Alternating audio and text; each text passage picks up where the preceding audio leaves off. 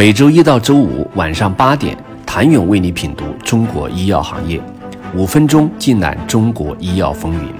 喜马拉雅的听众朋友们，你们好，我是医药经理人、出品人谭勇。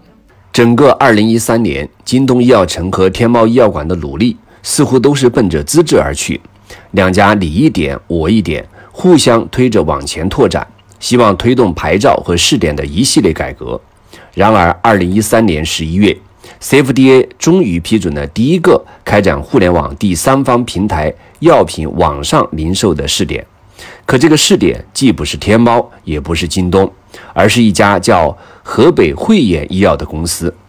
而在此之前，业内甚至没有怎么听说过这家公司。阿里不愿再等了。二零一四年一月，阿里巴巴联手云峰基金，斥资一点七亿美元收购港股中信二十一世纪百分之五十四点三的股份，将后者拥有的河北汇演医药收入囊中，曲线收获了资质。十月，中信二十一世纪更名为阿里健康，也就是在同年，腾讯和百度也开始了对医药的布局。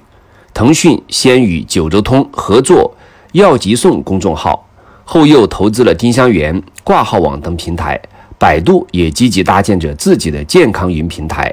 巨头们的纷纷下场，让二零一四年成为互联网医疗的融资大年，全年融资事件达到一百零三起。融资额超过十四亿美元。二零一四年十二月底，京东终于拿到了互联网交易服务 A 证。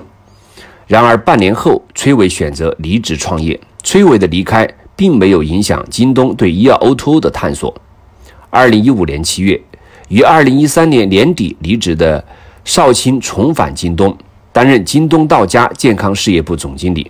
彼时，京东已开始从集团层面上重点布局 O2O 业务。其落子就是京东到家，而京东健康到家正是其重要板块。少卿的回归也是希望延续在京东医药城未尽的 O2O 梦想。两年过去，环境已经大不一样，市场上做医药 O2O 业务的公司日益增多，既包括快方送药、叮当快药等创业公司，也包括老对手阿里健康的未来药店合伙人计划和先锋联盟等项目。尽管强敌环伺，少卿依然看好这项业务的未来。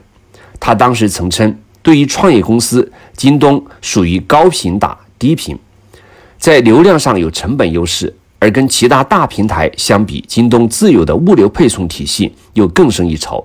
数据也显示，京东健康到家运行半年后，已经覆盖十二个城市，与一百一十家连锁药店达成合作。提供配送服务的药店门店超过一千四百家，平均给连锁药店带来百分之八到百分之九的增量。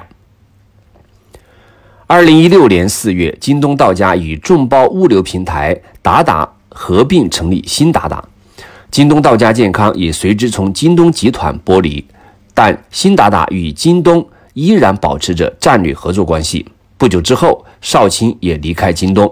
现在的他是药辅人科技的 CEO，也是中国医药互联网领域知名的操盘手。医药 O2O 仍是他目前最关注的领域之一。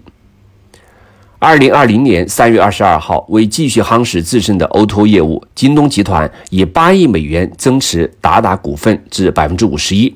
如今，对于京东健康来说，O2O 早已是其全渠道业务布局的重要一级。公司的送药服务“京东药急送”已能够提供基于位置的购药上门服务，目前覆盖全国超过三百个城市，为用户提供次日达、当日达三十分钟、七乘二十四小时的送药服务。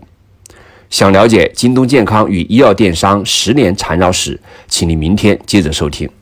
谢谢您的收听。